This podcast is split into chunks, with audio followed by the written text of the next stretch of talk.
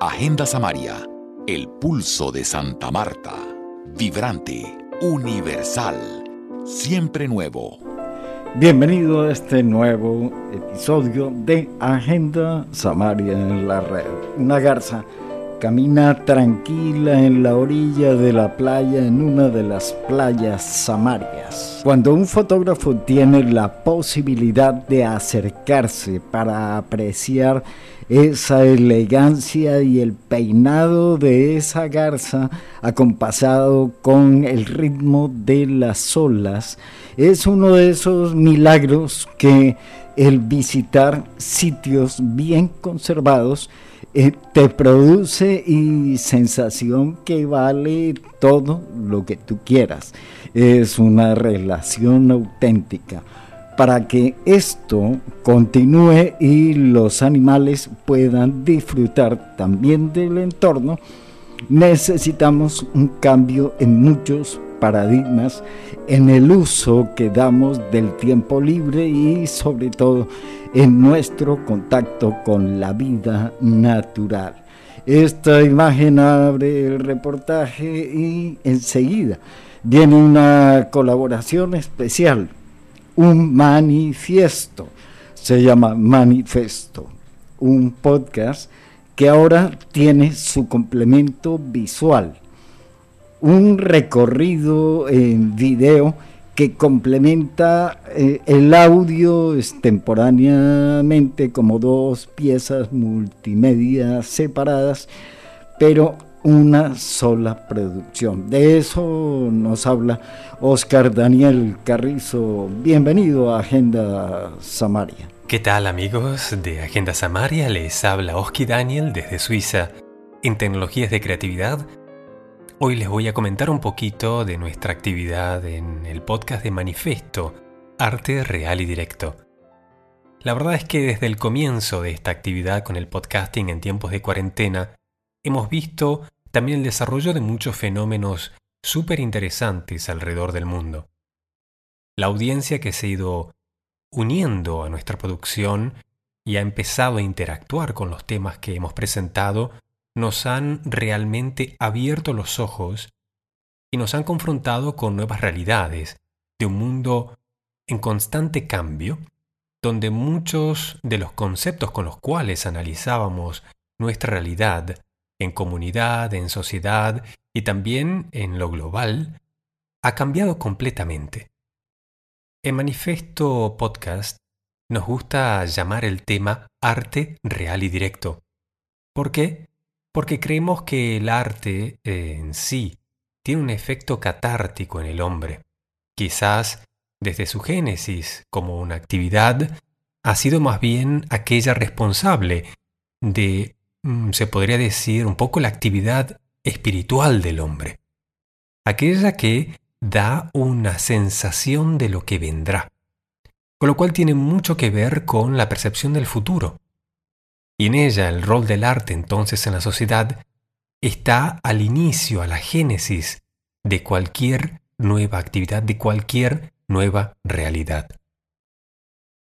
Gracias al asesoramiento, a la constante colaboración con Juan José Martínez, quien lleva adelante la producción de Agenda Samaria y que siempre nos está eh, de alguna manera guiando porque enriquece la conversación global en cuanto a la cultura de hoy, presentándonos exponentes no solo de Santa Marta, de Colombia, de Latinoamérica en general, sino del mundo. Es una persona realmente atenta a lo que a lo que el mundo está viviendo, a lo que los seres humanos estamos tratando de comprender, por qué lado van las tendencias, ¿no?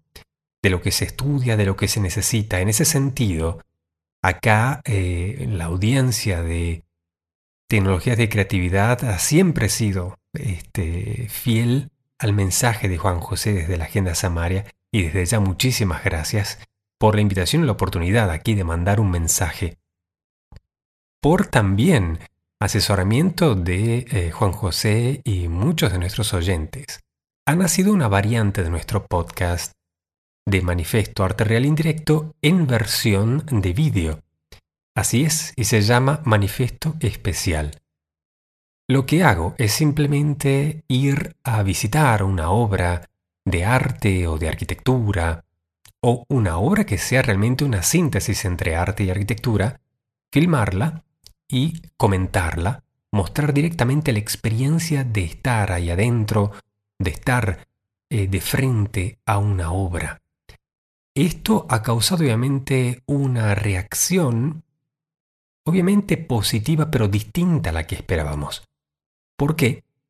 Porque generalmente hay muchos aspectos del arte hoy en día, incluso de la arquitectura, la incluyo, obviamente, que han sido o que se han planteado de una manera muy ilustrada. Hemos aprendido a observarlas casi, diría yo, a través del filtro de lo que la ilustración en los últimos 200 años ha ido de alguna manera configurando en las colecciones, en los estudios de arte, también en el modo en que se clasificaron los estilos, los movimientos, los artistas. Pero en manifiesto especial se ha roto prácticamente eh, de manera muy clara ese paradigma.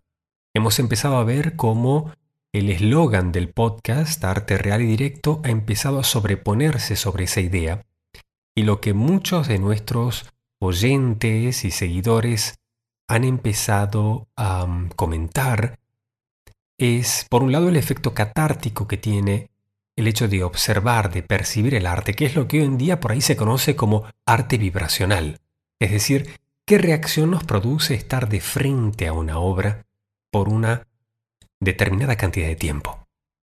Es como cuando estamos de frente a otra persona, ¿no? Tenemos reacciones emocionales y si empezamos a comunicar, bueno, pues construimos realidad. ¿Qué pasa cuando estamos de frente a una obra de arte que nos propone un futuro?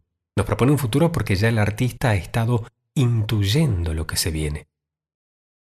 Es aquí que nace una definición que mucho amamos en nuestro programa que dice el arte es la calidad de la comunicación.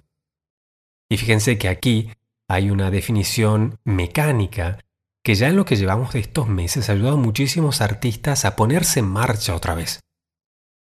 Poco tiene que ver con la autosatisfacción o con el proceso de inspiración o del mismo artista de lograr en sí comprender la obra, porque a veces eh, eh, ser canal del arte no significa que uno entienda lo que uno percibe. Entonces hay un respeto por el hecho de que esa realidad que el artista percibe es algo que trasciende al artista mismo, que también trasciende obviamente la interpretación personal de cada uno de los que están observando la obra. Cada uno tendrá su impulso, su modo de ver las cosas, pero el arte sigue siendo la calidad de la comunicación. Vemos entonces cómo esto eh, toca directo a la arquitectura, allí donde el arte tiende a percibir el futuro próximo, porque el hombre está sintiendo ciertas cosas que obviamente lo llevan a vivir la vida de una manera que produce un futuro específico, la arquitectura lo traduce. La arquitectura es como si fuera prácticamente ese traductor del arte a la realidad del espacio, donde ese concepto se traduce no solamente en espacios construidos, sino en circuitos, prácticamente rutinas, que el hombre va a empezar a vivir porque se ha planteado, digamos, ese, ese paradigma, se ha planteado ese modo de ejercer la vida.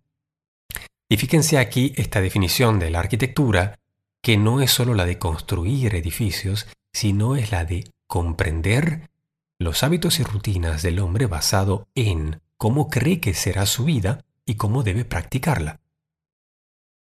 Allí nace obviamente que si la comunicación es fundamental en el arte para que llegue el mensaje, y la hemos definido como la calidad de la comunicación, eso tiene un impacto fuertísimo en el pensamiento. El pensamiento que genera emoción, que genera palabras, que generan acciones, que generan hábitos y que generan nuestra rutina de vida y conforman nuestra realidad. Así, la secuencia es bastante simple a pesar de que tenga varios pasitos en secuencia. con manifiesto hemos tratado de presentar obras donde mostrábamos en vídeo, en manifiesto especial, y después en el podcast charlábamos de las impresiones. ¿Qué pensamientos, qué estimulaciones nos suscita esa obra, ese espacio de arquitectura o esa obra de arte? ¿Y qué emociones nos produce, cómo nos lleva a articular nuestras palabras, nuestras acciones y obviamente cómo configura también nuestros hábitos? Estos espacios en la arquitectura tienen eh, puertas en determinados lugares, determinadas dimensiones, que van a permitir ciertas acciones o menos, con lo cual son como un laberinto de nuestro pensamiento. Es interesante como esto, en la actualidad, donde hemos tratado de hacer que todo sea lo más funcional posible, lo más económico posible, lo más racional posible, tiene que, pero, no solo ser desde ese punto de vista muy efectivo, sino también saber interpretar las necesidades del hombre contemporáneo. En un año, donde ustedes me darán la razón, todo ha cambiado de repente, nos hemos encontrado con hábitos y rutinas completamente distintas a la que hemos tenido en toda nuestra vida hasta la actualidad. Todo ha cambiado, el modo de estar en casa, de trabajar, de estudiar, de plantearse también cómo vamos a resolver nuestro futuro, cómo estar tranquilos, cómo estar sanos, cómo poder, bueno, desarrollar herramientas para nuestra economía. Entonces allí nace un replanteo total. En estos momentos de crisis, siempre en la historia, el arte ha trabajado muy fuerte en el activismo, no solo en la protesta respecto a el status quo, ya sea en la política o en la economía, sino sobre todo hacia el síntoma que el hombre está mostrando y que obviamente necesita solucionar. Si algo ha dejado claro este tiempo de pandemia es que ha puesto en evidencia muchos, muchos puntos débiles de nuestra vida en comunidad, de nuestra vida en familia y de nuestra vida en soledad.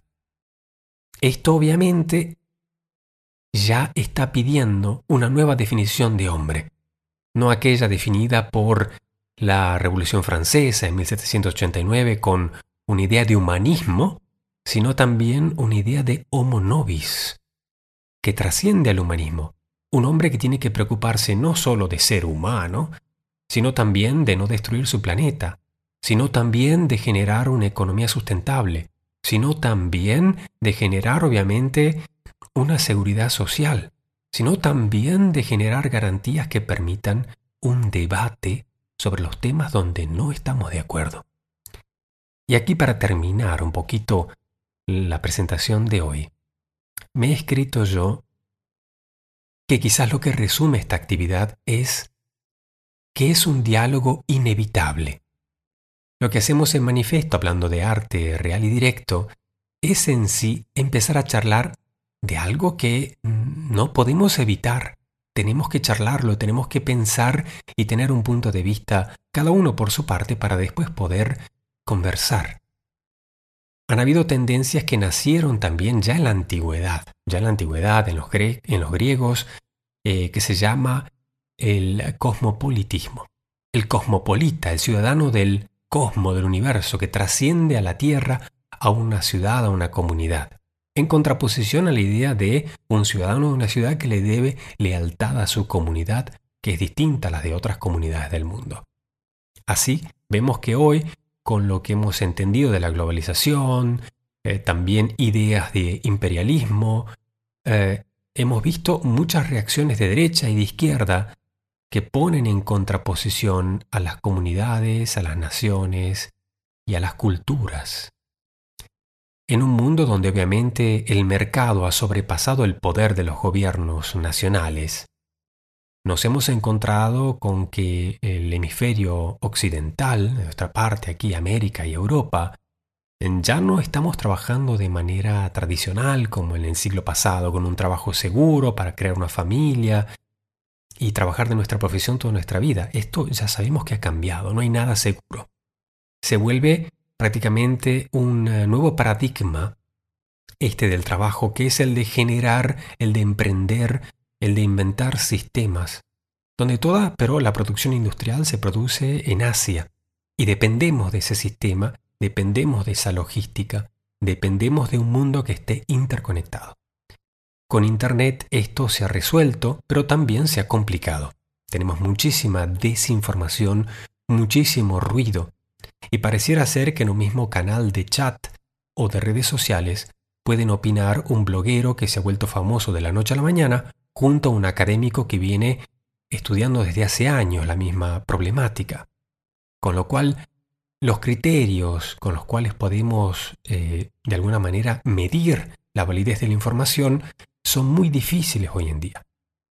Entonces, ¿cómo comenzar? Hay quienes dicen, yo me identifico como ciudadano del mundo, siento mi responsabilidad por todo hombre sobre esta tierra, por todos los animales, por la biodiversidad de este planeta. Sí, pero obviamente uno no puede olvidarse de sus padres, de sus hermanos, de sus amigos, de su comunidad. Con lo cual, Está también la otra versión de aquellos que son nacionalistas a full, que dicen hay que comprar solo productos que producimos en local, hay que darle apoyo solo a nuestro país, el resto viene después. Bueno, quizás sí, yo creo que las dos teorías son parte natural y lógica del mismo problema. ¿Y cuál es el problema? La falta de comunicación. Nos hemos guiado por estereotipos muy viejos, creados quizás por monopolios de poderes, que nos han llevado a pensar que un color de piel nos define, o que una posición social nos define, o que una nacionalidad nos define. Pero ya hemos visto que en realidad el hombre, incluso en una pandemia, por ejemplo, tiene el mismo problema. Eh, acá en, en, Colombia, en Perú, en China, en, en Sudáfrica, en Australia, en cualquier parte. Claro, en algunos lugares hay posiciones económicas eh, más holgadas, hay infraestructuras más holgadas, pero el hombre se ha visto en todos los niveles sociales y económicos confrontado sobre todo con su problema de poder comunicar, de poder estar bien en su trabajo, de poder estar bien en su familia, de poder estar bien también solo. Y esto, si ha tenido alguna distinción, es que ha sucedido en todos los estratos sociales, en todos los estratos culturales, en todos los estratos económicos.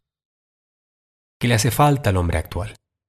Bueno, podría comentarte mucho de lo que nuestros seguidores nos escriben a diario, realmente con propuestas muy originales y vemos que hay un mundo que está girando, que sigue funcionando gracias a muchísima gente, muchísima gente que está de pie y que está trabajando y que es ingeniosa, que no se está quedando solo en el problema, pero todo se resume a que no importa cómo uno vea las cosas, pero el punto de vista que uno tenga es importante y tiene uno que poder comunicar con quien no está de acuerdo. Realmente la solución está en nuestros desacuerdos.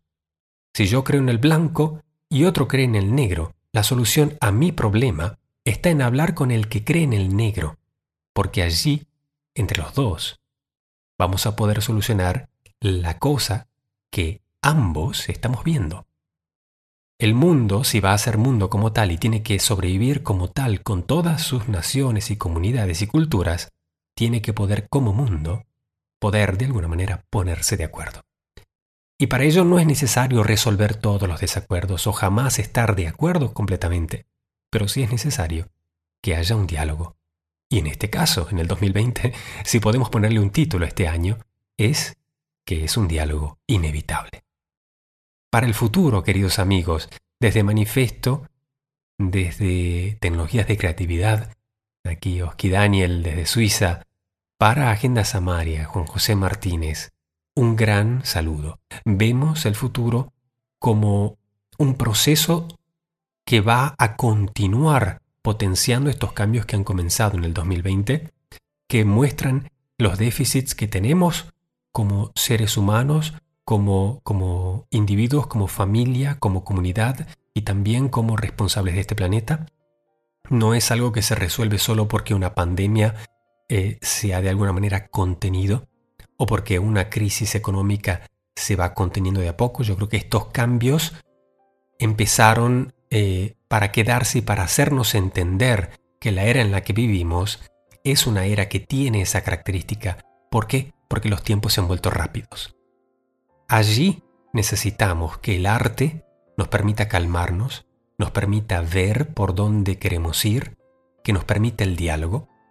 Y también necesitamos que una nueva arquitectura, más humana, pero sobre todo para el nuevo hombre, nos permita ese diálogo. Un espacio donde haya nuevas instituciones, donde el arte no esté encerrado en cuatro paredes en un museo, donde el arte no sea solo un mercado del arte, sino que uno pueda vivir con el arte, que la definición de arte pública, la de nuestros monumentos, la de nuestras plazas, la de nuestras calles, la de nuestras casas, la de nuestros dormitorios y lugares de trabajo, que se entienda que es un factor fundamental que enriquece un factor olvidado por el hombre y que nunca debería haber sucedido.